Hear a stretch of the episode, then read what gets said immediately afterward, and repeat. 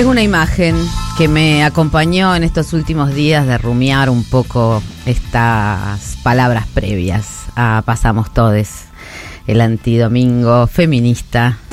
Eh, la imagen es como un sartenazo. ¿Vieron los dibujitos animados cuando vas, este, cuando van corriendo y de pronto, ¡pa! un sartenazo en la cara y queda todo plano? Este así plano como era el cielo de Truman cuando se dio cuenta que era un, el telón de su show en la película de Jim Carrey. Yo siento que un poco la pandemia eh, fue eso, ¿no? un sartenazo en la cara de una inercia que veníamos arrastrando, ¿no? De, confiar en una idea de evolución, de confiar en una cierta idea de progreso, de que hay cosas que con el tiempo están mejor, como por ejemplo ahora las nuevas generaciones serán feministas, eh, ¿no? Después de, de, haber conseguido el derecho al, aborto, bueno, los chicos se relacionan de otras maneras, los chicos, las chicas, les chiques, ¿no? Y lo cierto es que ahí en este, en esta idea de progreso nos apareció la pandemia, nos mostró que entre esa sartén que nos aplasta la nariz y más allá prácticamente no hay nada. ¿No? ¿Qué más podemos proyectar? Está bien, en el tiempo detenido no podíamos este, pensar mucho a futuro porque no sabíamos lo que iba a pasar. Pero nos topamos con esa eh, pesadilla futurista, la hicimos rutina, se naturalizaron cosas como, por ejemplo, vivir con máscaras puestas o este, el encierro total para mayores de 70. Me acuerdo que incluso en un momento se, se especuló con ponerles una multa a los mayores de 70 que abandonaran sus casas. Naturalizamos que no nos teníamos que tocar ni darnos las manos, que teníamos que coger sin mirarnos y sin besarse para que la saliva no se mezcle. Y esa misma rutina la se deshizo un poco más tarde como si nada, ahora mismo, está deshecha, casi no nos acordamos. Ese tiempo corto que pareció eterno fue también una fábrica de ese futuro que ahora nos parece tan natural. El teletrabajo, la estratificación social, las este, videollamadas, mm, eh, bueno, la, ausencia hecha presencia a través de cuadraditos en una pantalla que ahora te prometen que pueden ser no tan cuadraditos y ser un poco más 3D, pero lo cierto es que la, la virtualidad o esa ausencia transformada en presencia es lo que se ha naturalizado al punto que ya no lo vemos como novedad, ¿no? Y eso es lo que era el futuro. Yo me acuerdo perfectamente la primera vez que vi eh, una videollamada en un este en una serie de televisión. Era una madre lesbiana con una una oficina de 80 metros que hablaba con sus, con sus hijes este, por una videollamada. Eh, esto habrá sido, no sé, 2005, poner una cosa así. Y qué fuerte, ¿no? Eh, qué fuerte, digo, como, como es casi un paréntesis lo que estoy haciendo, me lo van a permitir, pero qué fuerte esa, qué bien que lava el rosa en este, las cabezas de la gente rica, ¿no? Porque acá estábamos viendo una serie de lesbianas, re natural, que fueran lesbianas, que tuvieran hijas, qué sé yo, que hicieran videollamadas, que acá era como una fantasía. Eh, y sin embargo parecía que estábamos viendo algo muy este, revolucionario porque había justamente lesbianas que hablaban con naturalidad.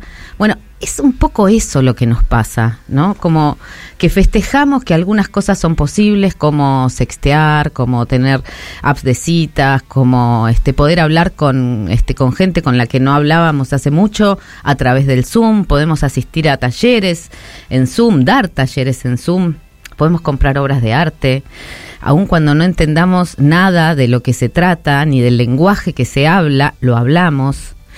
El mundo, por ejemplo, el mundo está yendo al metaverso, ¿no? Eso, eso, esa fábrica de futuro nos, nos regala que Facebook, esa red en la que vivimos hace un tiempo, ahora va a ser eh, metaverso y vamos a poder estar adentro, no solamente como espectadores y escribiendo, sino que vamos a estar oliendo, sintiendo, capaz que cogiendo.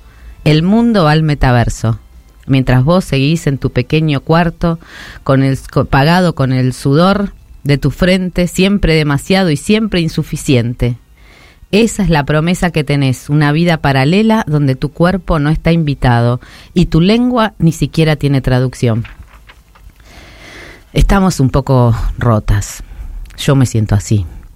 Rotas, rotos, rotes. Entre la imposibilidad de pensar un futuro porque tenemos la sartén sobre la nariz y la, el imperativo de vivir en este tiempo que ya es futuro. Porque aunque no tengamos la teletransportación, hablamos con las amigas que viven del otro lado del mundo por el Zoom. Soñamos corto, nos decimos a veces, por el insomnio de la pandemia, porque el telón de fondo se nos viene encima, porque esta debacle lenta y degradante que es el apocalipsis permitido y no ese que nos imaginábamos, un apagón de todo, un meteorito generando tsunamis, la bomba atómica de la Guerra Fría. No. Esa idea de la evolución que nos prometía Darwin, de la supervivencia de los más aptos, y lo digo en masculino a propósito, parece que se ha transformado en la supervivencia de quienes puedan tolerar este mundo degradado. La revolución, aquel sueño que se decía eterno, esa pura voluntad puesta apostando hacia más adelante, ahora languidece es como si el tiempo de la voluntad misma se hubiera acabado. Y eso no es tan mala noticia. Es una, es una de las noticias que trajo la pandemia.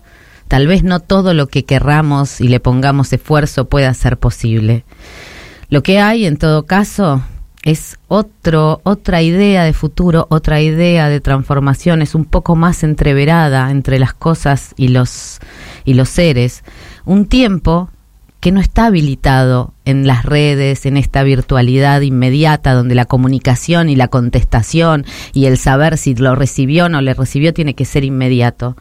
Un tiempo donde lo humanamente posible está conjurado y a la vez conectado de otra manera entre lo que cambia y lo que permanece. La luz, la sombra, el eclipse de hoy, la luna de mañana, el brote de las semillas que plantamos la conciencia de no ser sin esa red de ciclos, tierra, cuidado, agua, mimos, para imaginar y modelar algún futuro, algún futuro que se pueda tocar y que no sea un viaje en avión en adentro de un antifaz. Necesitamos generar otros lenguajes. Lenguajes que tal vez nos, nos exijan silenciar esas redes de las que tanto hablamos que nos exijan salirnos del, del algoritmo que nos ofrecen, según quien sea, recetas de cocina, em, cursos de yoga. Tal vez eso, la oferta de comprar obras de arte con criptomonedas. Apagar las ideas de futuro que nos venden y ver qué queda, qué decanta. Este es un tiempo en el que no sabemos y da miedo no saber. Pero eso, ese miedo, es también lo que mueve el deseo.